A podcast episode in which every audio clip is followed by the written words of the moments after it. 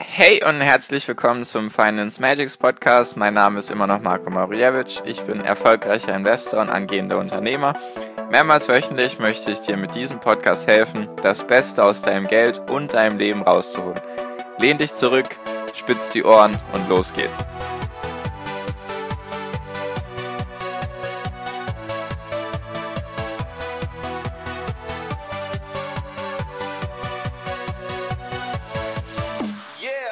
Hi, hi, hi. Folge 009 schon vom Finance Magics Podcast. Ich bedanke mich bei dir jetzt schon mal, dass du mir zuhörst und dass du dir die Zeit nimmst. Heute mit dem spannenden Thema, welche zwei grundlegenden Unterschiede es bei ETFs gibt und worauf du da achten musst. Die erkläre ich dir heute.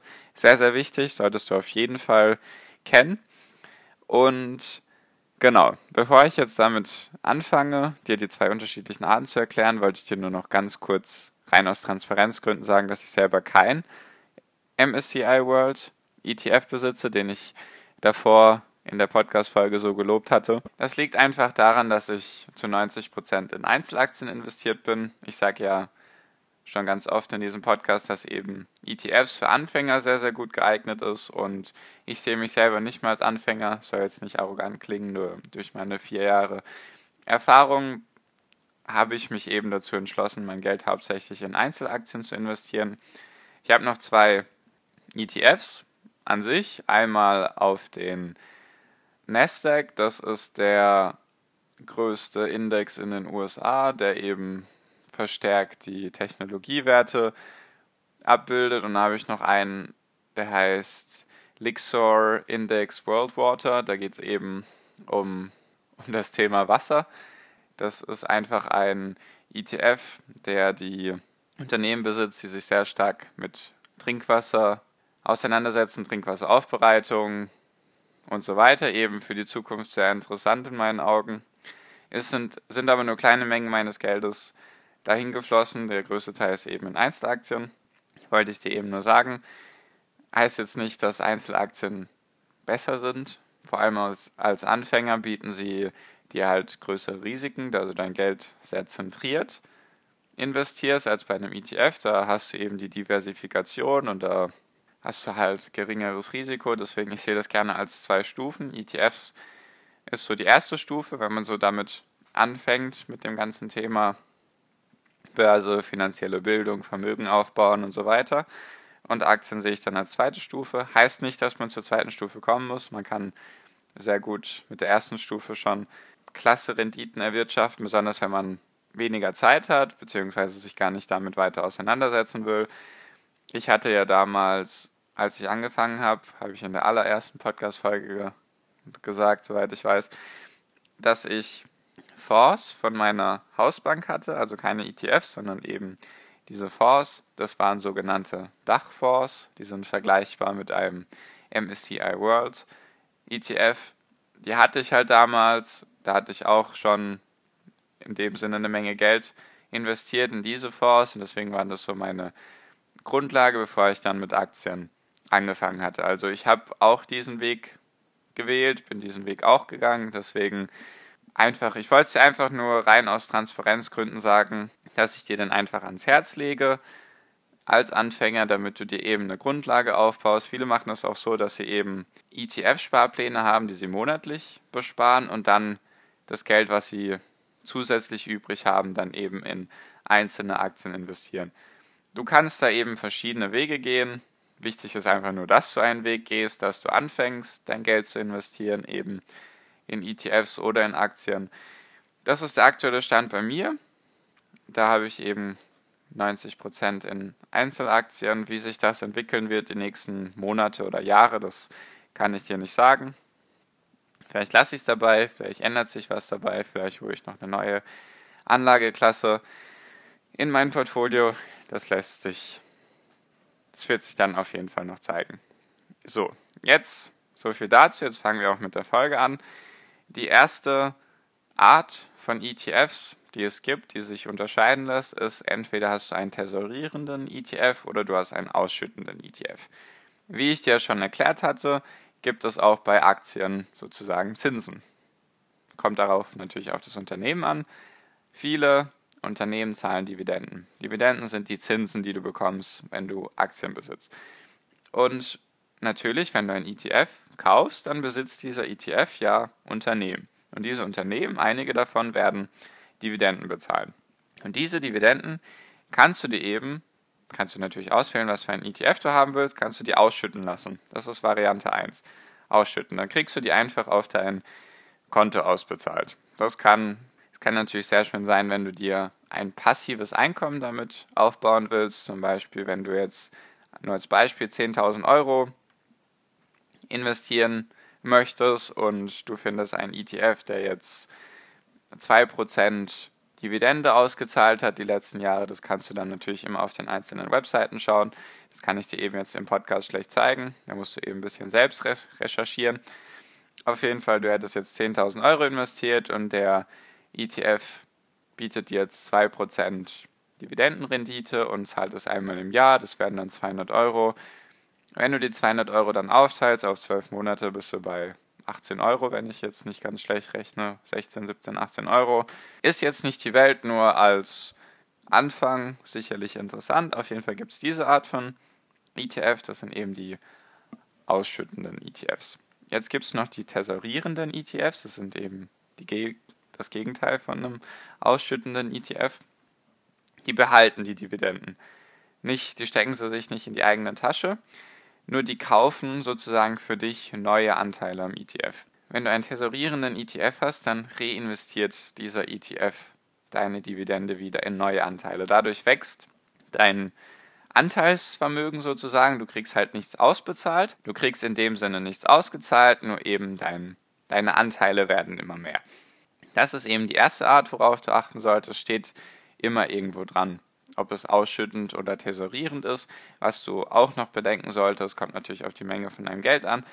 Wenn du einen ausschüttenden ETF besitzt, dann solltest du natürlich auf die Steuern achten, weil du hast ja nur deine 801 Euro jährlicher Steuerfreibetrag an Zinsen und Dividenden, deswegen den solltest du dann am besten nicht überschreiten. Dann wäre es wohl geschickter, wenn du dir einen tesorierenden ETF holst, denn darauf musst du im ersten Moment keine Steuern bezahlen. So, das war der erste grundlegende Unterschied. Die zweite Art von ETFs, die du auf jeden Fall im Kopf haben musst, beziehungsweise sehr, sehr gut, es wäre sehr gut, wenn du das wissen würdest, ist nämlich der Unterschied zwischen physisch und synthetisch. Das erkläre ich dir jetzt am Beispiel von einem DAX-ETF und am Beispiel von einem MSCI World ETF. Ein physischer ETF, damit fangen wir jetzt einfach mal an, ist einfacher zu erklären.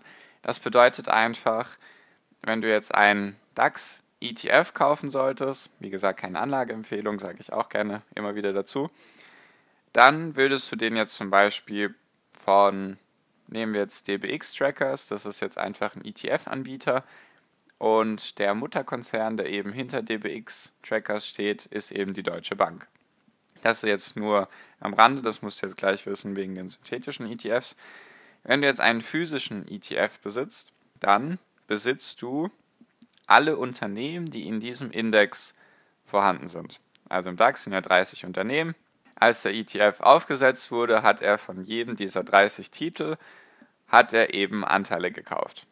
Soweit, so gut. Das ist die simple Variante sozusagen. Das ist bei Indizes, die sehr liquide sind, also sehr leicht zu handeln sind, ist das normal. Solche physischen ETFs sind da eben normal. Es gibt aber auch synthetische ETFs, die sind zum Beispiel bei einem MSCI World ETF sehr interessant, denn wenn du überlegst, in diesem MSCI World Index, da musst du immer unterscheiden zwischen Index und ETF.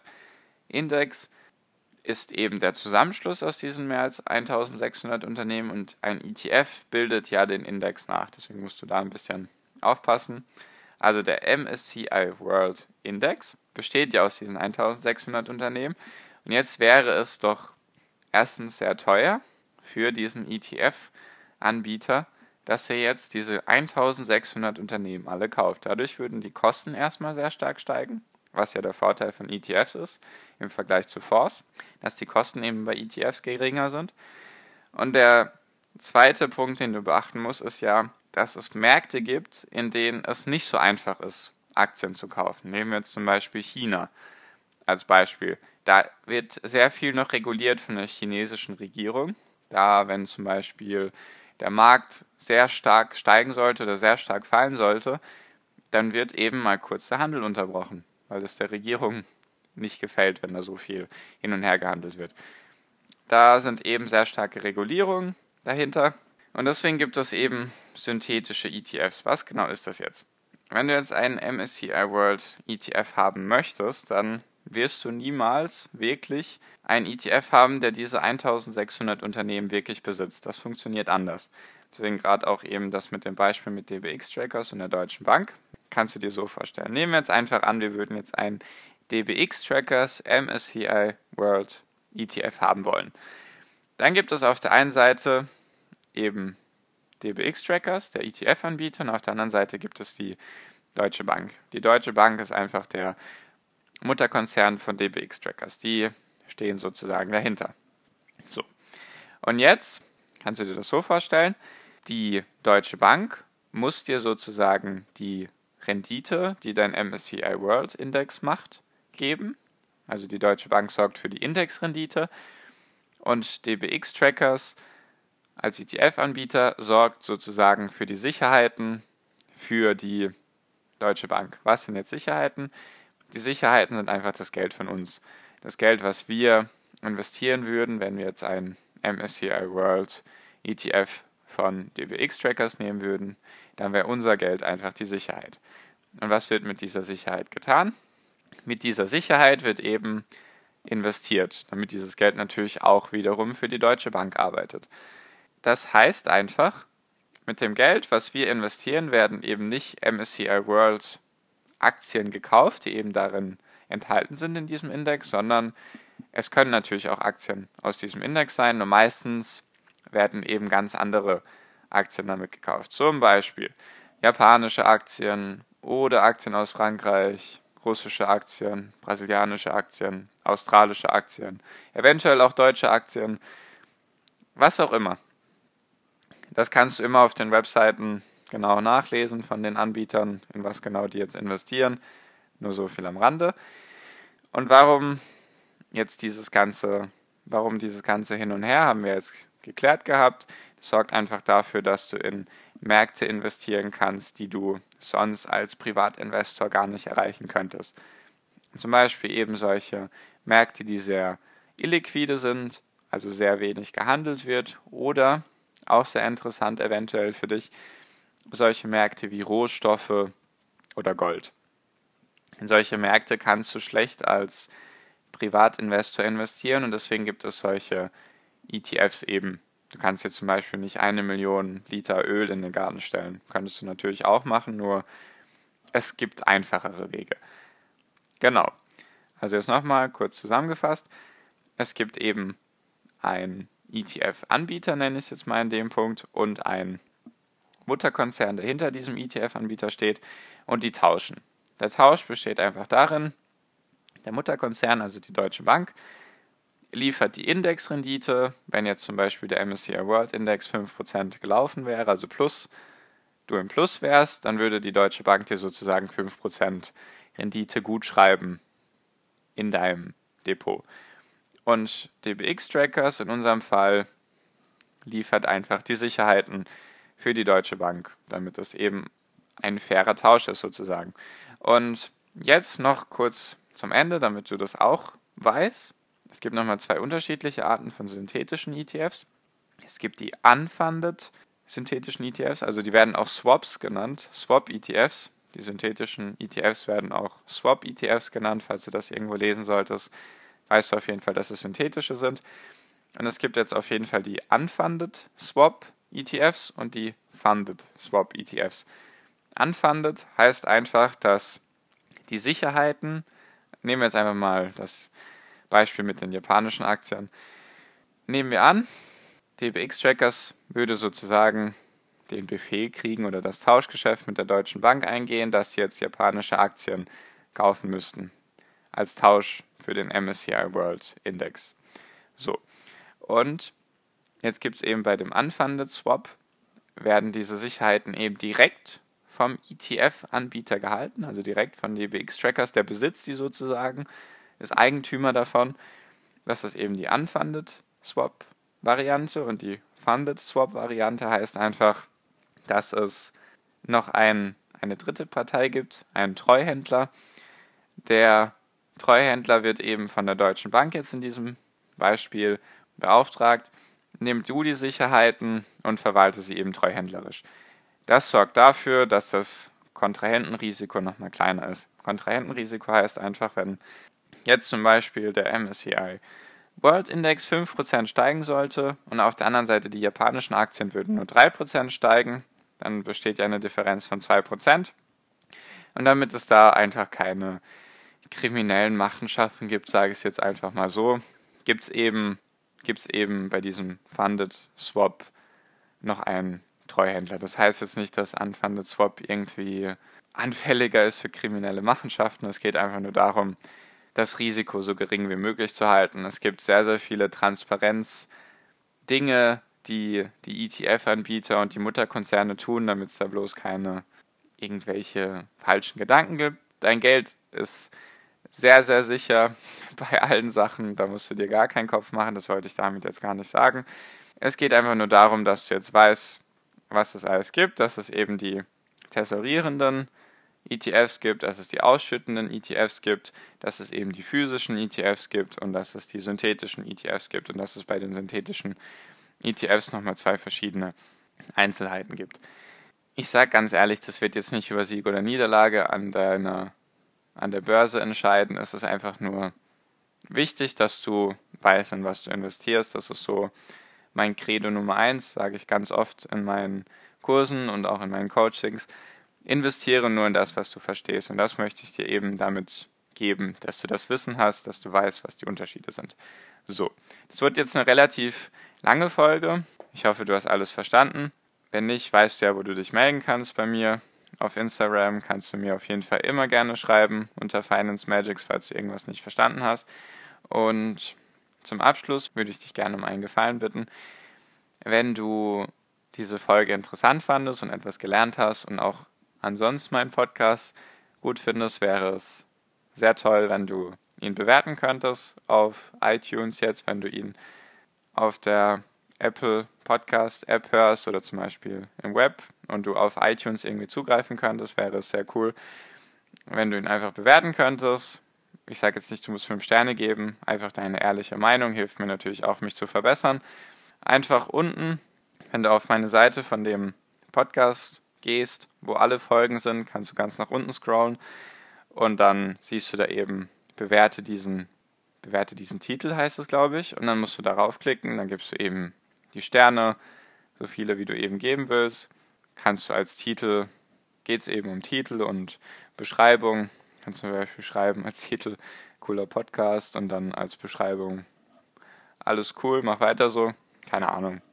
Wäre auf jeden Fall sehr, sehr cool von dir, wenn du das machen würdest. Würde natürlich dafür sorgen, dass wir mehr Anerkennung bekommen, beziehungsweise mehr Aufmerksamkeit, dass mehr Leute diesen Podcast hören, was dafür sorgt, dass ich mehr Finanzprofis, eventuell noch in anderen Nischen, Branchen, zum Beispiel Immobilien oder Online-Marketing beziehungsweise irgendwelchen anderen Nischen für uns organisieren könnte und dann könnte ich zum Beispiel mit denen Interviews führen und du würdest eben noch in anderen Bereichen etwas lernen.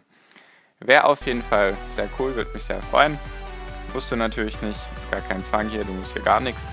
Wir leben alle ein freies Leben. Nur wenn du es tust, würde ich mich sehr freuen. Und wenn du es getan hast, kannst du mir natürlich gerne auf Instagram schreiben mit dem Foto. Dann danke ich mich nochmal persönlich bei dir. Danke dir auf jeden Fall, dass du mir zugehört hast in dieser Freitags-Podcast-Folge. Ich wünsche dir auf jeden Fall noch einen schönen Tag und natürlich viel finanziellen Erfolg. Dein Marco, mach's gut, ciao.